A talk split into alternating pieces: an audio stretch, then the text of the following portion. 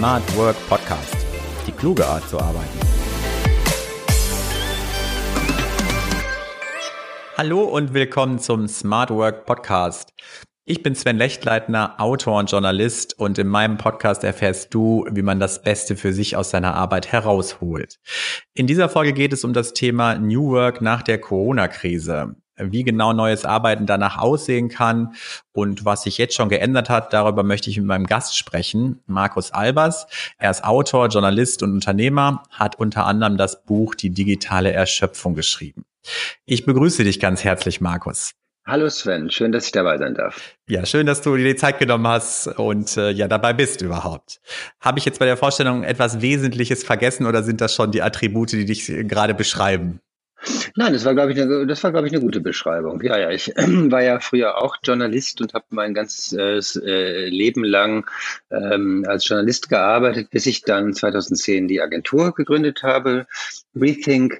Also das sind so ein bisschen die zwei, zwei Dinge, die mich, glaube ich, gut beschreiben und, und dann natürlich das große und seit Jahren anhaltende Interesse an allem, was so, ja, Zukunft der Arbeit, hätte man früher gesagt. Inzwischen ist diese Zukunft ja eigentlich schon eingetreten. Ja, ja, ich habe schon gesehen, du hast dich mit dem mit dem Thema Arbeit äh, und New Work oder Zukunft der Arbeit auch schon sehr intensiv befasst. Hast du denn als Journalist arbeitest du gar nicht mehr oder machst du das auch noch? Ja, ganz selten. Also ähm, ganz selten. Ich schreibe manchmal noch für die Zeitschrift Monocle. Das ist ja so eine weltweit äh, erscheinende äh, Zeitschrift aus aus Großbritannien. Aber ähm, leider muss man sagen, leider finde ich die Zeit im Moment nicht journalistisch zu arbeiten, denn so eine Agentur, ähm, die nimmt einen auch guten Anspruch und das ist auch toll.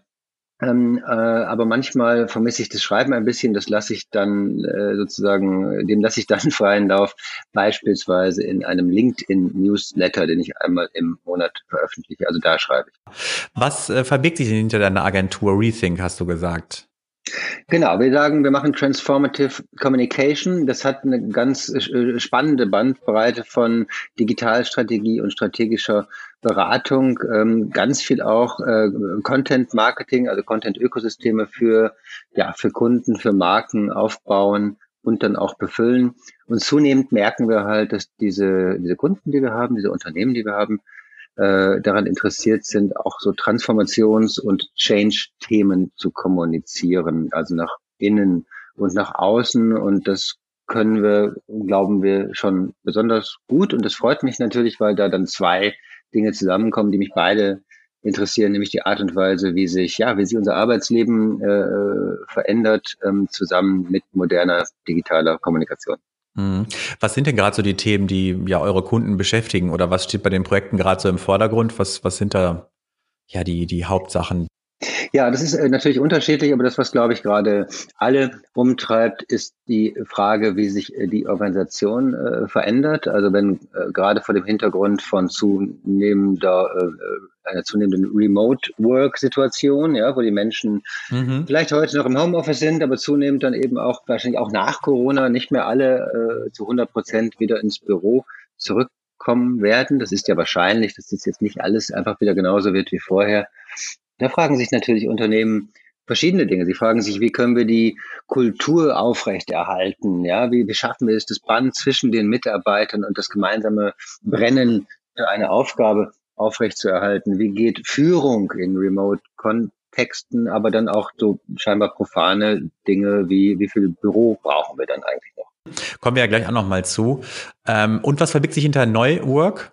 Habe ich richtig ausgesprochen, oder? Ja, Neuwork, ja, das, genau, so halb Deutsch, halb Englisch. Ja. Das ist eine, eine Expertenplattform, die ich vor einigen Jahren mitgegründet habe. Äh, das, äh, das ist äh, kein, kein For-Profit-Unternehmen, sondern es ist eben mhm. tatsächlich eine Plattform, die verschiedene Experten rund um das Thema neue Arbeitswelten zusammenbringt, so dass ähm, Kunden oder Unternehmen, die dann sagen, wir möchten hier was machen in Sachen neuer Arbeit, sich das nicht extra zusammenpuzzeln müssen. Also normalerweise muss, brauchte man früher dann ja jemanden, der sich mit dem Raum auskennt, dann vielleicht einen anderen Experten, der sich mit IT auskennt, dann vielleicht noch jemanden, die äh, sich mit Kultur beschäftigt und Neuwork war eben unser Ansatz zu sagen, Bricks, Bytes und Behavior, wie man das ja auch so mhm. nennt, also die drei Bereiche, die müssen unbedingt immer zusammen gedacht werden. Und damit man die äh, gut und einfach zusammendenken kann, versammeln wir auf dieser Neuwork-Plattform Experten, die sich mit all diesen drei Bereichen auskennen.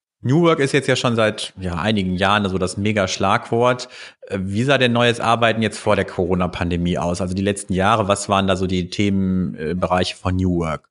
Ja, also wie du schon sagst, beschäftige ich mich ja doch seit inzwischen vielen Jahren, seit 2008, als mein erstes Buch zu dem Thema erschienen ist. Morgen komme ich später rein, hieß es.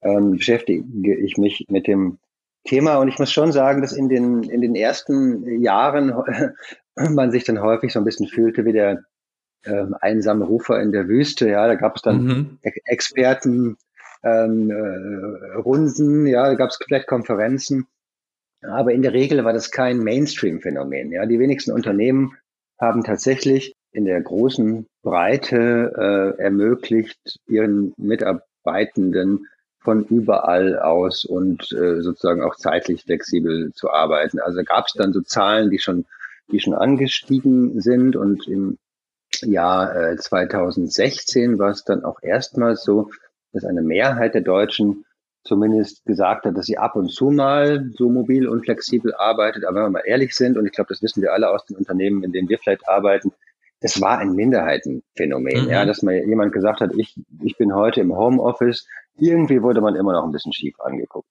Und das hat sich ähm, natürlich total grundlegend geändert seit Corona und Lockdown, weil da dann plötzlich äh, eigentlich die gesamte Wirtschaft ja gezwungen war, ins Homeoffice zu gehen und plötzlich haben eben auch die Chefs und Chefinnen gemerkt, Mensch, das geht ja. Und da sind dann ja auch CEOs ähm, äh, sozusagen in Interviews äh, on the record gegangen und haben gesagt, guck mal an, ich kann auch einen großen Konzern von meinem Küchentisch aus steuern. Mhm. Das ist ja interessant, ja. Da, ja. da, da möchte ich doch jetzt irgendwie auch Konsequenzen draus ziehen und dann eben so Fragen gestellt haben wie, äh, wie viel Büro braucht man in Zukunft noch? Wie, wie sieht das Büro dann aus? aber auch, äh, wie geht dann Zusammenarbeit eigentlich gut, wenn sie vor allem digital funktioniert.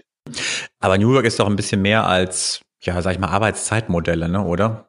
Also ich finde, bei Unternehmen ist es sehr häufig immer darauf fokussiert. Also sie machen flexible Arbeitszeiten, Homeoffice und dann wird das oft als New Work betitelt. Ist es das denn schon oder ist New Work nicht auch mehr? Nein, also natürlich ist New Work zunächst mal ein, ein, ein, ein wabernder Begriff, den man ja. definieren müsste, um, um vernünftig darüber reden zu können. Und so ein bisschen macht ja auch jeder das draus, worüber er oder sie gerne redet. Da sind ja auch gerade sehr, sehr viele New Work Berater oder auch sogenannte New Work Berater da draußen unterwegs.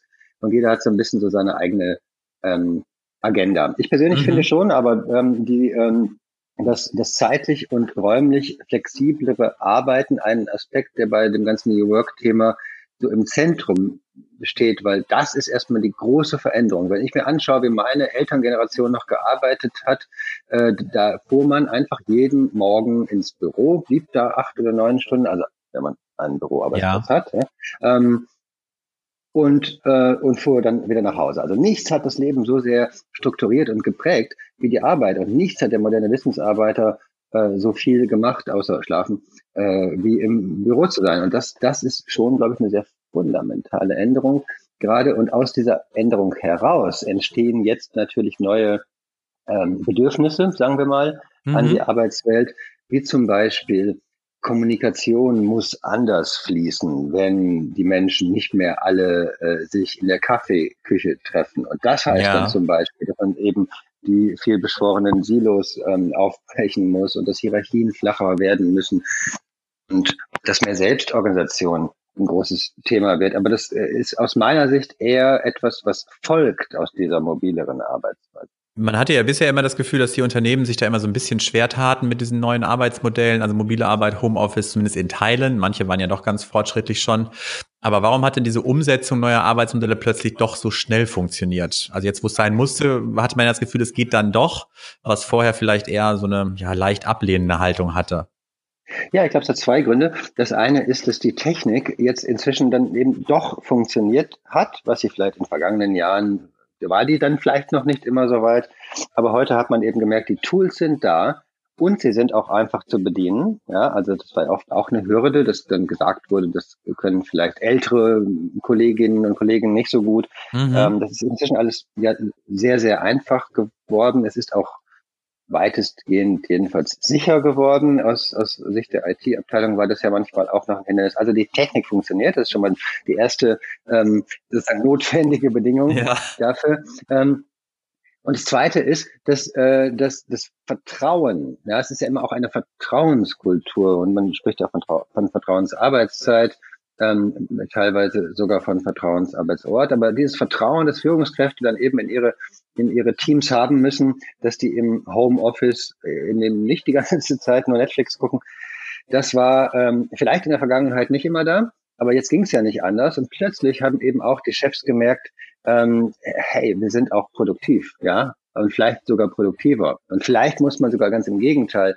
den Menschen sagen, äh, eben auch, auch im Homeoffice musst du mal irgendwann Laptop mal zuklappen, Feierabend Ja, Vertrauen und Produktivität ist ein gutes Stichwort, weil ähm, ich hatte also auch im Wochenbriefing vor, ich glaube ein, zwei Wochen nämlich eine neue Studie, dass viele Chefs doch denken, dass Mitarbeiter im Homeoffice auch sehr häufig mit Wäschewaschen beschäftigt sind. Ähm, wie wie steht es denn tatsächlich um die Produktivität im Homeoffice? Ist, ist das berechtigt, äh, dass ja, Chefs das denken oder ist die Mehrheit dann doch eher produktiv im Homeoffice? Ja, das ist ja, das ist ja immer die Frage, wie man das misst, oder? Also es gibt neue Studien, es gab ja immer auch schon mal Studien dazu, aber die neuesten, die jetzt eben auch zu Corona und Lockdown gemacht wurden, die sagen, dass die Menschen in der Tat im Homeoffice ähm, produktiver sind. Mhm. Aber wie misst man das? Man fragt sie halt. Ja, man fragt halt, fühlst du dich produktiver? Und, mhm. und da äh, antworten die Menschen, ja, ich fühle mich im Homeoffice produktiver. Das mag fehleranfällig sein, ja. Und ich habe, ich zumindest habe noch keine Studie gesehen, die das jetzt anders gemessen hätte.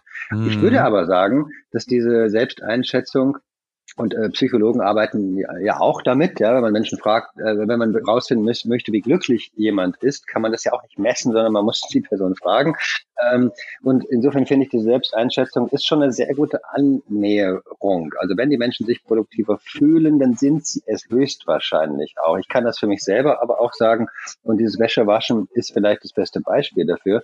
Ja. Ich, ähm, ich finde, es ist ein irrsinnig produktiver Arbeitstag, wenn ich morgens die Kinder äh, in der Schule habe und dann erstmal eine Stunde lang äh, was schreibe und dann vielleicht eine halbe Stunde in der Tat die Wäsche mache und die Küche aufräume ja. und dann dann und dann nochmal zwei äh, Stunden E-Mails mache und dann vielleicht ein bisschen Sport mache und dann nochmal drei Calls mache. Also warum nicht? Warum nicht das so abwechseln? Äh, die, die, die anspruchsvolle Arbeit, die viele von uns tun, Wissensarbeit, ist ja sowieso eine, sagen Forscher, die man nur mit einem Sprint vergleichen kann, nicht mit einem Marathon. Also wir können uns alle in der Regel gar nicht so lange konzentrieren, jedenfalls nicht acht Stunden am Tag ununterbrochen. Das war ja immer eine Illusion, dass wir im Büro acht Stunden äh, ununterbrochen arbeiten würden. Also diese kleinen Unterbrechungen im Homeoffice, mir tun die oft sogar gut. Und das beschreiben ja mhm. auch viele Menschen. Ja, ich stecke irgendwie an einer Sache fest, ich komme nicht so richtig weiter. Ich gehe vielleicht laufen und habe die Idee, äh, wie es weitergehen kann. Ist doch toll. Auf jeden Fall. Das andere, die andere Sache ist natürlich, wenn das Vertrauen des Chefs halt nicht da ist, also wenn einem quasi ja unterstellt wird, man wäre nur damit beschäftigt mit anderen Sachen, ist das ja vielleicht auch nicht gerade gut für die Kultur. Das wäre dann vielleicht so ein negativer Aspekt dessen. Ne? Also wenn die Chefs zumindest, wie die Studie es sagt, glauben, dass die meisten vielleicht nicht so produktiv sind, kann das ja wiederum der Kultur etwas schaden, oder? Naja, ich glaube, das sind dann mit Verlaub eben dann tatsächlich die altmodischen Chefs, die meinen, ja, okay. dass das dass das ein, äh, das richtige, sozusagen, die, die richtige Art ist, draufzuschauen. Ich glaube, dass, dass schon ein Problem darin steckt, in, in, in dieser, ähm, in, in, der, in der Technologiebranche würde man vielleicht sagen, diese Entbandelung, ja. Also man äh, Arbeit war ja früher stark gebundelt, ja, ähm, nämlich so konzentriert auf diese acht Stunden im Büro. Es hatte auch Vorteile, weil man wusste, wann man die Kollegen erreicht, ja, man wusste, wann man auch mal eine Antwort kriegt von jemandem. Und wenn man eine Frage hatte, konnte man in der Tat mal kurz rübergehen in das Nachbarbüro mhm. und einfach mal fragen. Heute ist es ja eher so, der eine arbeitet ganz früh morgens, äh, die andere arbeitet vielleicht lieber spät abends und wann man die Leute wirklich mal zusammen zu einer äh, zu einem Call bekommt, das ist dann schon äh, ein erheblicher, sagen wir mal, Organisationsaufwand. Also ich glaube, das ist aus meiner Sicht eher ein Thema bei dem, ja. äh, bei dem Remote Working, dass, dass es einfach sehr viel mehr Management und auch Projektmanagement Aufwand ist, die Leute alle unter einen Hut zu kriegen. Meine Antwort darauf ist ja, äh, das Unternehmen sowieso viel, viel weniger synchrone Kommunikation machen sollten. Also synchrone Kommunikation, das was wir gerade machen. Ne? Man redet mhm. miteinander ähm, oder man, man trifft sich dann auch nach Corona hoffentlich wieder. Hingegen sollte man viel mehr asynchrone Kommunikation machen. Das kann übrigens auch die viel gescholtene E-Mail sein. Das kann ein Kollaborationstool sein, wie auch immer. Aber ähm, asynchrone Kommunikation ermöglicht es halt äh, dem und der Einzelnen zu sagen, ich habe längere Phasen ununterbrochener Konzentration. Ja, ich arbeite einfach mal zwei Stunden am Stück, ohne dass schon wieder das Telefon klingelt äh, und der Messenger pinkt. Sondern ich mach, ich an, beantworte das einfach nach diesen zwei Stunden. Und wenn man ja. das umsetzt, und fast, also fast kein Unternehmen macht das gut, aber wenn man das mal umsetzen würde, dann würden wir, davon bin ich fest überzeugt, alle noch viel produktiver werden. Mhm, weil diese Konzentrationsphasen einfach mehr sind oder länger oder. Genau. Ja, ja, genau, mhm. weil also Ablenkung ist ja das große, ähm, große Thema schon vorher gewesen, übrigens auch ja. im Büro. Ja, der Trend zu Großraumbüros, den wir ja auch sehen, auch wenn man sie vielleicht nicht Großraumbüros nennt, sondern Open Plan Office oder so oder Activity-Based mhm. Working. Aber im Grunde war natürlich da auch schon vor Corona der Trend zu erkennen. Man nimmt so die Wände raus, damit die Menschen ja. ähm, mehr miteinander kollaborieren und so weiter. Es ist aber einfach auch sehr viel Ablenkung. Darum tragen ja im Büro inzwischen eigentlich auch alle immer Kopfhörer, zumindest die Büros, die ich so kenne. Aber diese Ablenkung gibt es eben auch digital. Äh, und äh, da gibt es so Zahlen, dass, äh, dass man sich im Schnitt nur sieben oder acht Minuten auf eine Aufgabe konzentrieren kann und dann kommt die nächste Unterbrechung. Das ist aber zu kurz. Ja, das ist viel zu kurz. Man braucht auf jeden Fall äh, längere Phasen ununterbrochener Konzentration und das muss man verhandeln. Genau, auf Großraumbüros kommen wir gleich nochmal äh, zu sprechen. Äh, nochmal zurück zu dem Homeoffice und mobilem Arbeiten. Das dient ja aktuell eigentlich dem Infektionsschutz. Das war zumindest, wenn jetzt ganze Belegschaften ins Homeoffice geschickt werden, war das ja der Hintergrund. Inwiefern zählt das dann überhaupt zu New Work, wenn das ja Attribut der Selbstbestimmung gar nicht gegeben ist? Aber New Work heißt es ja immer so Wahlfreiheit, Selbstbestimmung äh, auf Mitarbeiterseite. Jetzt schreiben sich aber viele, ja, weil sie alle Belegschaften ins Homeoffice schicken, New Work so auf die Fahnen. Wie siehst du das? Ja, also ähm, ich, ich habe mich ja immer schon schwer getan mit dieser Schwarz-Weiß-Sichtweise. Alle müssen mhm. immer ins Büro oder wenn nicht, dann, dann sind alle aber auch immer im Homeoffice. So ist es in Wahrheit ja nicht. In Wahrheit ist natürlich eine, eine große ähm, Bandbreite, äh, wird, wird die, die, die Realität unserer Arbeit in Zukunft kennzeichnen und dann übrigens auch ja nicht nur das Homeoffice, sondern auch das ähm, Café, der Zug, der Flughafen, von mir aus auch der, der Strand mal, ja, äh, ja. um in dem Klischee zu bleiben. Also all das wird ja nach Corona wieder zurückkommen. Ähm, und ja, natürlich möchten gerade auch, und ich übrigens auch, ganz viele Menschen wirklich gern mal wieder ins Büro gehen, ja, und wirklich gern mal wieder die Kollegen und Kolleginnen sehen. Klar, gar keine Frage. Aber äh, deine Frage war ja, ist das denn eigentlich New York, wenn wir alle ins Homeoffice gezwungen werden? Ich finde insofern ja, weil die Tatsache, dass, und das ist ja für Unternehmen äh, unfassbar wichtig, ja, dass, dass, dass die Arbeit weitergeht, ja, und auch ja. produktiv weitergeht. Die Tatsache, dass das funktioniert, immer noch, nach all den Monaten, ist aus meiner Sicht nur dem zu verdanken, dass es da einfach eine ähm, gesunde, kleine, bisher noch kleine New Work Kultur gegeben hat, die die entsprechenden Tools aufgesetzt hat, die es jetzt, die jetzt zur Verfügung stehen, die Arbeitsweisen äh, entwickelt hat, die jetzt äh, zunehmend sich alle aneignen und die auch zum Thema Kultur einiges zu sagen hat, wo die Unternehmen gerade sich ganz stark äh, verändern. Also es ist sozusagen New Work durch die Hintertür, aber es ist New Work. Neue Arbeitsmodelle siehst du ja durchaus auch kritisch und hast darüber auch in deinem äh, Buch die digitale Erschöpfung geschrieben. Wie steht's denn so um digitale Tools und Dauererreichbarkeit? Sind, ist es das, was uns im äh, Job erschöpft oder was, was hast du herausgefunden bei deiner Arbeit?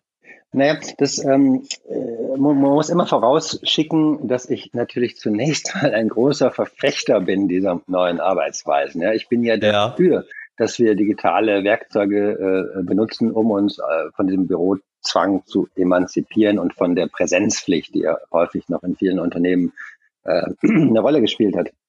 Ich sehe aber, dass ähm, wir das nicht immer gut und richtig machen. Und ein Hauptthema aus meiner Sicht ist die Überbetonung ähm, des Wertes der Kollaboration. Ja, alle reden von Kollaboration. Das ist im Großraumbüro das Thema. Das ist bei den Kollaborationstools das Thema.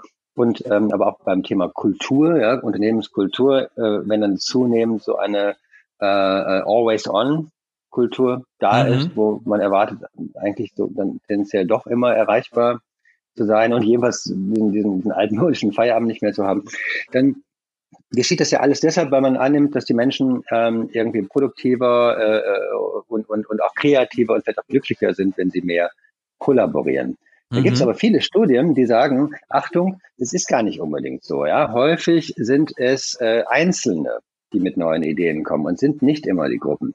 Es gibt auch Studien, die zeigen, dass moderne Wissensarbeiter inzwischen 85 Prozent ihrer Zeit mit Kollaboration verbringen. Ja, das kann E-Mail sein, das kann ein Call sein, das kann Chat sein, was auch immer. Aber 85 Prozent meiner Arbeitszeit kollaborieren, ähm, da würde ich jetzt mal äh, sagen, da habe ich noch 15 Prozent, um ja. meine eigentliche Arbeit zu machen. So, und das ist ja auch das, was in ganz vielen Unternehmen beschrieben wird. Das bei meiner Buchrecherche haben jetzt viele Menschen erzählt, dass die gerade in großen Konzernen, dass sie sagen, da ist so ein Meeting nach dem anderen und wenn die dann irgendwann vorbei sind, abends, dann müsste ich anfangen, meine E-Mails mal durchzugucken. Und wenn ich das gemacht habe, dann, äh, dann müsste ich mal anfangen zu arbeiten. Und das kann es natürlich nicht sein. Mhm. Und übrigens äh, ähm, könnte man sagen, ist das durch Corona jetzt besser geworden? Meine Beobachtung ist äh, nein oder, oder ja. wenn dann nur teilweise, weil sich ganz viel dieser Meeting-Präsenzkultur, an die sich gerade Chefs ja auch so ein bisschen gewöhnt hatten, äh, jetzt nach online verlagert. Und dann hat man eben so ein Zoom-Meeting nach dem anderen und das ist auch nicht produktiv. Hm. Ich hatte auch eher das Gefühl, ich weiß nicht, wie du das erlebt hast, dass es gerade am Anfang äh, der äh, Pandemie viel, viel mehr Online-Calls oder Meetings gab, als es sie vorher analog gab. Also ich war, glaube ich, noch nie in so vielen Online-Meetings äh, zum Beginn der Krise. An so vielen analogen Meetings hatte ich zuvor nie teilgenommen. Also ich hatte schon das Gefühl, dass viel so, ja, alle wollten dann ein Meeting machen oder wollten sich ah, auch besprechen, ja, ja, ja. was vielleicht auch okay ist, vielleicht auch aus Grund, aufgrund der Unsicherheit, äh, vielleicht auch erhöhter Klärungsbedarf, mag sich ja alles erklären. Aber ich hatte schon das Gefühl, es war ein höheres Aufkommen. Hast du das auch so erlebt oder? Ja, das ist, äh, glaube ich, eine gute und richtige Beobachtung. Äh, es ist ja im, im, im englischsprachigen Raum auch schon der, der Begriff der Zoom-Fatigue äh, rumgegangen. Okay. Und ich glaube, Menschen haben auch schon T-Shirts getragen, auf denen stand, so sinngemäß, dieses Meeting hätte eine E-Mail sein können. Ja. Ähm, das, ist natürlich alles richtig, klar. Ne? Also mhm. gerade am Anfang hatten dann vor allem wahrscheinlich auch Vorgesetzte ein erhöhtes, sagen wir mal, Kontrollbedürfnis oder Steuerungsbedürfnis so. Mhm. Und ähm, und das ist einfach eine Generation von Managern, jetzt nicht falsch verstehen, aber die haben gelernt, dass sie führen, indem sie ihre Schäfchen alle in einen Raum bringen und ihnen mal äh, sozusagen erzählen, was, wo es jetzt lang geht. Und wenn sie das nicht physisch machen können, dann machen sie es eben virtuell. Und das hat sicherlich zu viel mehr Meetings, äh, Online-Meetings geführt. Und das andere, aber auch wie du sagst, natürlich das berechtigte Abstimmungsbedürfnis der Teams selber, die dann gesagt haben, ne, wie machen wir es denn jetzt am mhm. besten? Ich glaube, die Kurve ist ein bisschen runtergegangen. Ja, also ich glaube, äh, die, die, die, die Tage, die dann nur aus, aus Videocalls bestanden, sind zumindest in meinem Leben äh, ja, seltener geworden. Auf jeden Fall. Mhm. Die Menschen lernen dazu, oder? Man lernt halt dazu, mhm. dass man nicht, nicht jedes ähm, Meeting äh, damit beenden darf, zu sagen, ah, und morgen äh, treffen wir uns gleich wieder. Ja, dann hat man nämlich den Kalender voller Meetings und kommt zu nichts anderem mehr. Du hast es eben gerade schon angesprochen, der klassische Feierabend, den gibt's ja oft äh, vielleicht in der Form so gar nicht mehr. Ähm, gerade beim Homeoffice erschwert das natürlich die Abgrenzung zwischen Beruf und Privatleben. Ist es denn das, was erschöpft, dass da keine klare Abgrenzung mehr folgt? Oder wie sollten ja Beschäftigten Arbeitgeber mit diesen neuen Modellen denn richtig umgehen? Ja, also die Krankenkassen, die das untersucht haben, und die müssen es ja wissen, ähm, die, die sagen, dass in der Tat es einen kausalen Zusammenhang gibt zwischen der Entgrenzung unserer Arbeitswelt und übrigens nicht erst seit äh, Corona ähm, äh, und der Tatsache, dass die Menschen äh, sich, äh, sich gestresster fühlen und dann tatsächlich auch öfter krank sind dadurch durch durch Stress ja und auch also mhm. Arbeitsausfälle und so weiter. Das kostet auch Geld. Das ist also ganz gut belegt. Ähm, ich glaube also, diese Entgrenzung ähm, ist, äh, ist ein Problem. Sie ist aus meiner Sicht aber vor allem deshalb ein Problem, weil das Neue schon da, das Alte aber noch nicht weg ist. Also das Neue ist äh, sowas wie, ist, ist, äh, in, wird in Ordnung, ist in Ordnung und es wird auch erwartet, dass ich äh, vielleicht nachts um elf nochmal meinen Laptop aufklappe und nochmal kurz eine E-Mail schreibe mhm. ähm, an meine Kollegen. Und es ist glaube ich, für viele Menschen sogar völlig in Ordnung, weil sie sagen, naja, dann habe ich vorher meine Kinder ins Bett gebracht und wenn ich das jetzt mache, muss ich es morgen früh nicht machen. Ein mhm. Problem entsteht ja erst dann, wenn äh, die alte Präsenzkultur damit kollidiert, die da heißt, aber morgen um neun sitzen alle wieder am Schreibtisch oder jetzt in diesen Zeiten eben von mir aus äh, dann schon wieder im nächsten Online-Meeting am Rechner. Beides zusammen, das geht halt nicht. Beides zusammen macht halt, das macht die Leute dann, glaube ich, wirklich ähm, auch krank, sogar, sogar krank oder zumindest, ähm, zumindest erschöpft. Das ist das eine. Und das andere, das kennt, glaube ich, auch jeder, ich persönlich, ne, ich werde ja auch mal gefragt, was ist denn, Markus, bist du jetzt so erschöpft? Also ich bin nicht per se, aber ich bin erschöpft nach Arbeitstagen, an denen ich den ganzen Tag lang eigentlich nur ja eben kollaboriert habe, ja, also irgendwie mhm. lauter Meetings und E-Mails und Chat und, und, und, und Informationen hin und her geschoben, wo ich dann abends wirklich körperlich erschöpft bin, weil ich gleichzeitig das Gefühl habe, im Grunde eigentlich nichts geschafft zu haben. Ne? Und ja. diese Diskrepanz, diese Diskrepanz, das erschöpft. Was können denn Arbeitgeber und Beschäftigte, also beide gleichermaßen vielleicht dann tun, damit das nicht passiert? Ja, also ich ähm, gibt verschiedene Dinge, die man tun kann. Ich persönlich halte ja nicht so viel äh, von äh, von Top-Down-Regeln, die dann äh, alle einschränken sollen, wie das in manchen Unternehmen ja auch vor Corona schon äh, geschehen ist, dass man dann beispielsweise abends die E-Mail-Server abstellt. Das ist, glaube ich, in mhm. einer äh, globalisierten Wirtschaft Quatsch, ehrlich gesagt. Ähm, hingegen glaube ich, dass, dass Teams ähm, sehr, und, und dann eben auch Belegschaften und so weiter sehr gut selbst organisieren können, wenn man sie denn lässt. Die Teams wissen oft selber ganz gut, wie sie arbeiten wollen und können. Ja, und wenn beispielsweise und was ich persönlich extrem hilfreich fand, ähm, war die Unterscheidung zwischen der Makers Schedule und der Managers Schedule. Also ein Manager Kalender, ja, wenn man sich seinen Outlook vielleicht äh, oder seinen elektronischen Kalender vor Augen führt, wenn der aussieht wie so ein Flickenteppich, ganz viele kleine bunte äh, Rasterkästchen, hier eine halbe Stunde, da eine halbe Stunde, dann ist das sozusagen eine Manager Schedule, ja, wo ich einen Termin nach dem anderen habe, wo ich aber eigentlich gar nicht so richtig zum Arbeiten komme. Was man braucht, was eigentlich alle brauchen, ist aber hingegen eine Makers Schedule, also ein Kalender, in dem ich große großflächige äh, ja, Kästen habe, ja, längere Phasen, ununterbrochene Konzentration, haben wir vorhin gesagt. Und das mhm. kann ich, äh, das kann ich verhandeln, ja. Da gibt's jetzt, das ist ja gar, gar keine äh, Raketenwissenschaft. Da kann ich mit meinen Kollegen und auch Vorgesetzten drüber sprechen und sagen, Leute, wollen wir das mal ausprobieren. Ne? Da hat man von Unternehmen, die zum Beispiel sagen, vormittags keine Meetings, da kommen dann, sagen wir mal, die Eltern an und sagen, ja, dann bitte aber auch die Meetings dann nicht in den Abend schieben, kann man auch verstehen. Also, das muss alles verhandelt werden. Ja. Aber man kann es verhandeln. Man kann es verhandeln, man muss es jetzt verhandeln. Wir hatten ja eben schon die Großraumbüros äh, kurz angesprochen. Was hältst du grundsätzlich von den Großraumbüros? Bist du eher dafür oder dagegen? Weil ich habe immer das Gefühl, es gibt immer zwei Lager. Also entweder ist man eher pro oder contra Großraumbüro. Wie, wie sieht das bei dir aus? Ja, also ich bin ja äh, schon jemand, äh, das kommt vielleicht aber auch aus meinem, äh, aus meiner beruflichen Historie, als jemand, der auch viel äh, schreibt und um zu schreiben, muss man ja vorher auch viel lesen und analysieren und synthetisieren und so weiter. Da braucht man dann schon auch mal Ruhe. Das heißt, ich bin jemand, der auch gerne mal die Tür zumacht. Aber gleichzeitig bin ich auch jemand, der wahnsinnig gerne mit seinen Kollegen und Kolleginnen zusammen, ja, laut, wild und kreativ auf neue Ideen ja kommt. Und das, ich glaube, die wichtige Erkenntnis ist, dass es beides braucht. Ja, es braucht beides und, und ähm, entweder hat man eines von diesen großen, luxuriösen Büros, die eben beides abbilden können, also mhm. Kollaborationsflächen, Meetingbereiche und so weiter, ähm, aber eben auch Rückzugsmöglichkeiten, ja, diese berühmten Telefonzellen und so weiter. Oder, und das finde ich genauso okay, weil ehrlich gesagt braucht man nämlich ganz schön viel Fläche für das, was ich gerade gesagt habe. Ich finde es genauso in Ordnung, wenn man sagt, das Büro verändert halt seine Aufgabe. Das ist nicht mehr der Ort, wo ich hingehe, um auf einen Bildschirm zu schauen. Das kann ich überall. Das Büro ist der Ort der Kollaboration. Das kann dann gerne auch laut sein und Großraum und äh, ganz viel Ablenkung und alle quatschen durcheinander und kommen auf tolle neue Ideen. Der einzige Punkt ist dabei, das funktioniert nur dann, wenn ich nicht immer hingehen muss.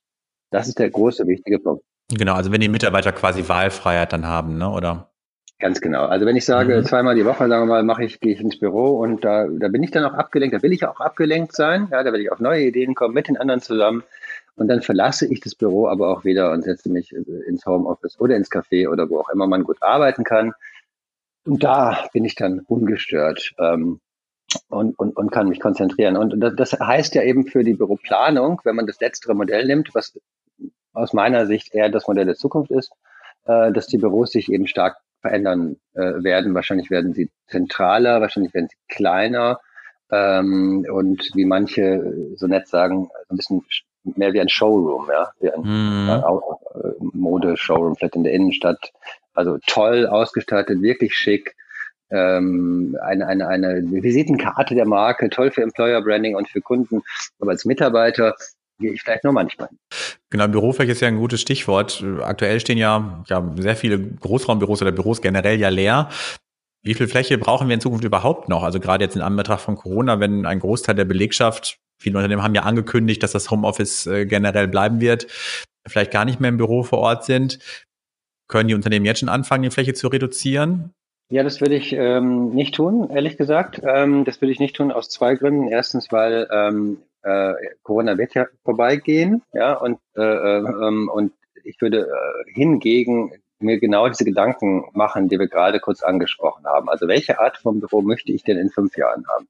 Mhm. Und das kann sein, das kann sein, dass ich sage, die Fläche, die wir haben, oder die Flächen, die wir haben, das sind ja oft auch wirklich viele große Flächen, auch bei großen Konzernen, dass man sagt, ähm, die, die nutzen wir anders. Ja? Super, dass mhm. wir sie mhm. haben. Wir sind toll gelegen, äh, aber lass uns doch äh, nicht überall Schreibtische reinstellen mit Bildschirmen drauf, weil das braucht eigentlich keiner mehr, sondern lass uns diese Flächen anders, anders bespielen. Äh, da Mietverträge in der Regel ja, vor allem Gewerbemietverträge ja in der Regel auch lange laufen, ist das, glaube ich, häufig der klügere Gedanke, weil man auch eh nicht rauskommt. Und gleichzeitig ähm, entsteht ja so ein Flexibilisierungsbedarf auch bei Büroflächen. Ich sehe das jetzt gerade zum Beispiel beim St. Oberholz hier in Berlin, oder? Das äh, kennt man ja so als Coworking Space und mhm. Café-Kette. Die haben aber gerade auch einen ganz interessanten neuen äh, Geschäftsbereich aufgemacht, in dem sie den Unternehmen den Teil ihrer Bürofläche, den sie jetzt gerade zu Corona-Zeiten eigentlich nicht brauchen, äh, abnehmen und den auf, sozusagen auf dem Markt anbieten und dann wieder andere Mieter da reinsetzen. Das durchmischt alles ganz schön und äh, nimmt so ein bisschen diese statische Schwere raus und auch das mhm. Langfristige raus aus Büroplanung. Ich glaube, solche Modelle werden wir viel mehr sehen. Genau, aber das wäre ja auch eine unternehmerische Entscheidung zu sagen, okay, wir geben 30 Prozent der Fläche ab für ja, Coworking Spaces oder vermieten sie unter. Ich meine, es ist ja alles eine Kostenfrage. Wenn jetzt die ganzen Büros leer stehen, letztendlich äh, ist das ja auch ein großer Kostenblock. Genau, aber so kann man es, finde ich, machen. Ne? Also jetzt nicht, nicht bitte nicht gleich alles abmieten, ähm, sondern ja, dann lieber okay. sagen, ich nehme 30, 40, in Gottes Namen auch 50 Prozent der Fläche mhm. und entweder setze ich selbst einen Untermieter rein oder ich mache äh, selbst einen Coworking Space, wo dann ja auch dann, wenn Corona vorbei ist, meine eigenen Leute auch auch, auch wieder rein können und es wird auch toll finden, wenn sich das so ein bisschen mischt. Und ähm, oder oder ich lasse das eben sozusagen äh, bewirtschaften von, von jemandem, wie, wie was ich gerade sagte, von dieser neuen St. Oberholz Gesellschaft, die nehmen einem das dann ab. Ja, die machen dann Fotos von den Räumen, stellen das auf ihre Website und man wundert sich, man wird ja denken, zu Corona-Zeiten sucht doch keiner ein Büro, stimmt aber nicht. Mhm. Auch da gibt es einen Markt, gerade weil es ein Markt ist, der nicht heißt, fünf Jahre Vertrag ja. unterschreiben. Das macht halt keiner. Aber ein, zwei Jahre schon. Mhm, ich glaube, gerade diese Flexibilisierung auch, auch da hinsichtlich Mietverträgen, Mietbindungen ist das natürlich auch im Sinne von New Work, ne? Absolut. Genau. In welche Richtung entwickelt sich denn die Arbeitswelt, wenn wir jetzt von der Arbeit der Zukunft sprechen? Hat die Corona-Pandemie den Prozess jetzt nur beschleunigt oder auch geprägt? Ja, also ich glaube, zunächst mal beschleunigt, oder? Also ich meine, der, der, der Trend ging ja sowieso in diese Richtung. Der Trend ging hin zu äh, einmal mhm. einer, einer, einer Mobilisierung und Flexibilisierung und infolgedessen, was wir am Anfang gesagt haben, auch einer neuen Betrachtung der Frage, wozu Organisationen eigentlich da sind. Ja, also und wie viel Hierarchie brauche ich noch und wie, wie kann ich Selbstorganisationen herstellen und solche Fragen. Also der Trend war schon da. Mhm. Der ist durch Corona glaube ich, nochmal viel deutlicher geworden, ja, und einfach in viel mehr Unternehmen angekommen. Und ich glaube, das muss jetzt sozusagen die Wirtschaft auch erstmal verdauen, ja. Also diesen, ja. die, diese Schritte zu machen, das wird auch die nächsten Jahre noch, noch dauern. Ja, ich glaube nicht, dass es da jetzt dann schon, schon wieder ein, ein, ein neues Modell oder neue Ziele braucht, sondern das, das aus meiner Sicht, wie modernes Arbeiten aussieht. Und viele Experten sagen das ja seit Jahren. Ja. Jetzt passiert es gerade und das ist halt auch irrsinnig spannend. Wir kommen zum Ende und meine Gäste bitte ich zum Ende des Gesprächs immer um einen Tipp, der ihre Arbeit in irgendeiner Form besser oder smarter macht. Welchen Tipp könntest du den anderen mit auf den Weg geben? Also der, äh, der eine Tipp, den, den, den, den habe ich ja schon genannt, nämlich sich den eigenen Kalender einmal anschauen und sich zu fragen, habe ich eigentlich eine Makers Schedule oder eine Managers Schedule und dann dafür sorgen, dass man eben längere Phasen ununterbrochener äh, Konzentration hat. Das ist äh, ein Tipp. Ja, und der andere Tipp ist ehrlich gesagt einer, den man sich von äh, jetzt auch als, als, als Unternehmer, als Arbeitgeber gesprochen äh, mal, ja, den man sich eben von Remote-Only-Companies mhm. abschauen kann. Die gibt es ja. Es gibt ja Unternehmen wie GitHub oder Automatic, die hatten noch nie ein Büro. Ja, da sitzen die Menschen auf der ganzen Welt verteilt. Die sind trotzdem sehr, sehr erfolgreich. Ein Geheimnis, das die haben, ist, dass die sehr viel mehr operative und strategische Klarheit herstellen. Also da müssen die Manager wirklich managen und müssen dann auch aufschreiben, ja, was wollen wir erreichen, bis wann, mit welchen Ressourcen, wie messen wir das eigentlich, dass wir das erreichen und so weiter und so weiter.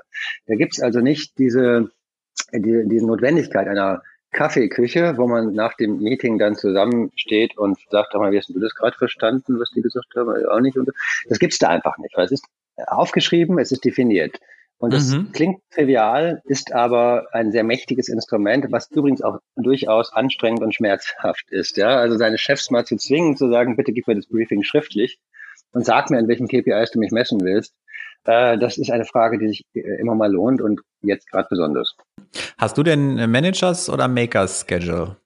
An manchen Tagen so, an manchen Tagen so. Es ist eher, naja, nein, aber es ist ja ein fließender Prozess. Also in dem Moment, wo mhm. ich merke, dass die Manager-Schedule wieder so zurückkriecht in meinen Kalender, ja, ja. und wir anfangen, überall kleine Kästchen reinzusetzen, da habe ich jetzt immerhin die Erkenntnis, dass, äh, dass ich sage, Achtung, Achtung, ups, hier okay. läuft gerade mhm. was falsch. Und dann fange ich wieder an, Nein zu sagen. Und dann muss man eben auch Nein sagen. Und das, man muss dann ja. auch sagen, nein, dieses äh, äh, Treffen oder dieses Telefonat ohne klare Agenda, wollen wir einfach mal ein bisschen quatschen, mache ich nicht. Okay, das probiere ich auch mal aus in den folgenden Wochen. Mal schauen. Und äh, in diesem Sinne, ich verabschiede mich von dir, Markus. Ganz lieben Dank für deinen Input. Ich danke dir, ganz tolle Fragen. Und damit äh, verabschieden wir uns auch von den Zuhörern. Macht's gut und bis zum nächsten Mal.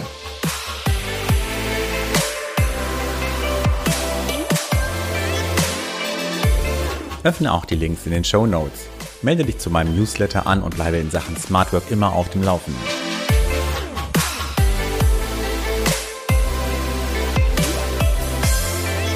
Smart Work Podcast. Die kluge Art zu arbeiten.